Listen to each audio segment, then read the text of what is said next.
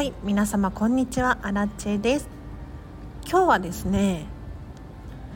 頭の中のお片付けというテーマで話をしていこうかなと思います。このチャンネルはこんまり流片付けコンサルタントである私がもっと自分らしく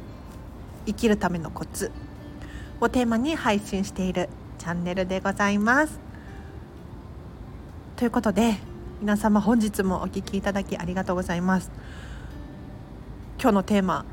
頭の中の片付けなんですが皆様いかがですか？例えばお仕事とか家事とか育児。これらをねもう一生懸命やっていると思考が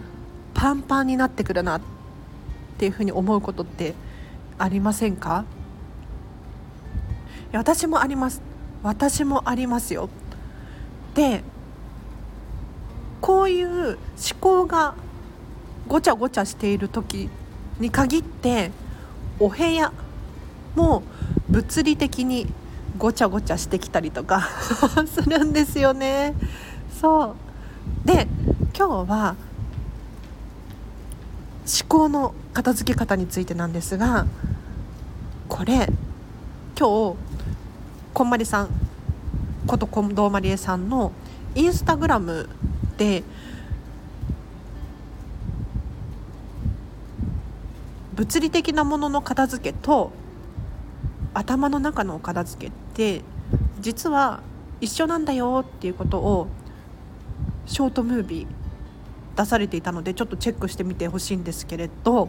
これじゃあアラチェが解説詳しく解説させていただくとですね物理的なものの片付け何を残して何を手放すのかこれが上手にできるようになってくると不思議なんですけれど目に見えないもののお片付け思考もそうですし時間の使い方もそうですし他には人間関係とかお金の使い方とかこういったところにも影響が出てくるよなんでだと思いますか？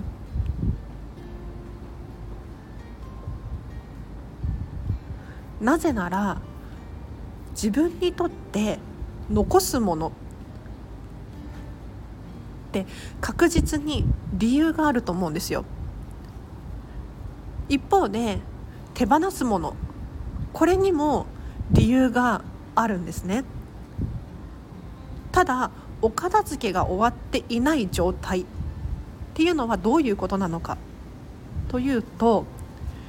自分が持っている持ち物。に意味を見いだせていない。そんな状態かなと。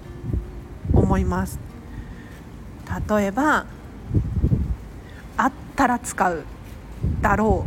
うとかいつか使うかもしれないとか〇〇さんにいただいたから捨てれないとか今流行ってるとか高かったから安かったからとかいろんな理由があるとは思うんですけれどこれらの理由ってよくよく考えてみるとですね本当に自分の意見かなとか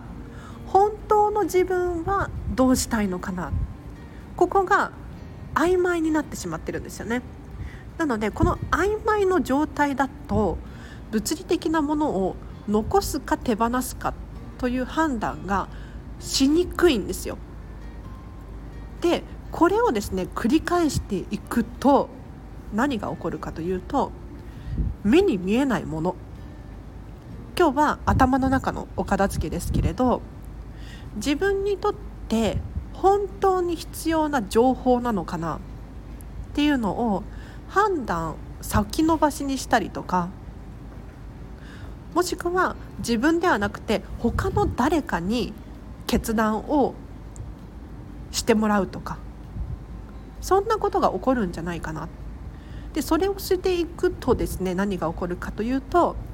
自分で決断ができないとか後で考えようと思ってどんどん時間が伸びていったりとかその間に新しい情報が頭の中に入ってくるのでどんどん思考がパンクしてくる。なので物理的なもののお片付けと目に見えない思考のお片付け実は実はリンクしておりまして今日ねこんまりさんのインスタグラムでもおっしゃっていましたが確かに物理的なものを片付けることによって行動路線っていうのかな行動しやすくなる。探し物が減ってじゃあお洋服どこかなアイロンかかってないなっていう現象も減ります。だからこのスピード感が上がるというのもそうなんだけれど本当に自分にとって必要な情報を残すのか手放すのかっていう判断がどんどん早くなっていきます。なのでまずアラチェのおすすめとしては物理的なもののお片付けを完璧に終わらせるということです。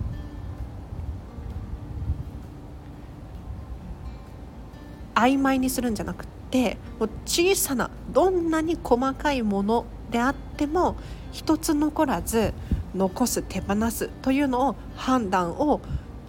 していただくことによって非物理的なもののお片付けもうまくなっていきますのでぜひやってみてください。では今日は以上です。いかがでしたでしょうか？ついね頭の中ごちゃごちゃなってきますよねであそうお片付けで言うとえっ、ー、とねやり方 頭の中の片付けも実は物理的なもののお片付けと同じでまずは理想を思い描くっていうところから始めるんですよ。これこんまりメソッドの特徴なんですけれどいきなりお片付けから入るのではなくって本当は自分はどうしたいのかっていうのをゴール設定最初に決めるんですね。だから思考のお片付けで言ったら、えーと、私のお客さんに多いのはスパッと決めれるようになりたい。とかあとは損したくないからちゃんと比べて冷静に判断したいとか。ありますね。なのでまずはどんな思考の頭の中の使い方？が理想なのかっていうのを考えていただいた上で今度はですね全部出していきます。これ物のお片付けと同じで例えば今頭の中に入っている情報何かな？っていうのを紙に書き出してみます。そうするとね意外と少なかったりするんですよ。なので一旦状況を把握します。これ物理的なものの片付けも同じでお家に黒のボールペンが全部で何本あるか把握できてますか？これが例えばキッチンにもある子供部屋にもあるリビングにもある玄関にもあるカバンの中にも入ってる。これをね一回全部状況確認してください。それを怠るとまた黒のボールペン買うことになってしまうので まず自分の持っている持ち物がどれくらいあるのか。これは物理的なものに限らず目に見えないものもそうなんですけれどぜひチェックしてみてください。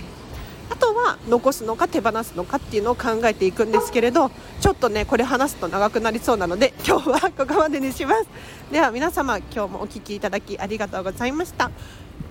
お知らせ1個だけ。フェムパスさんでウェブ記事書いております。フェムパス片付けで検索していただくかリンク貼っておきますのでぜひチェックしてみてください。では今日は以上です。今日もお聴きいただきありがとうございました。明日もハピネスを選んでお過ごしください。あらちでした。バイバイ。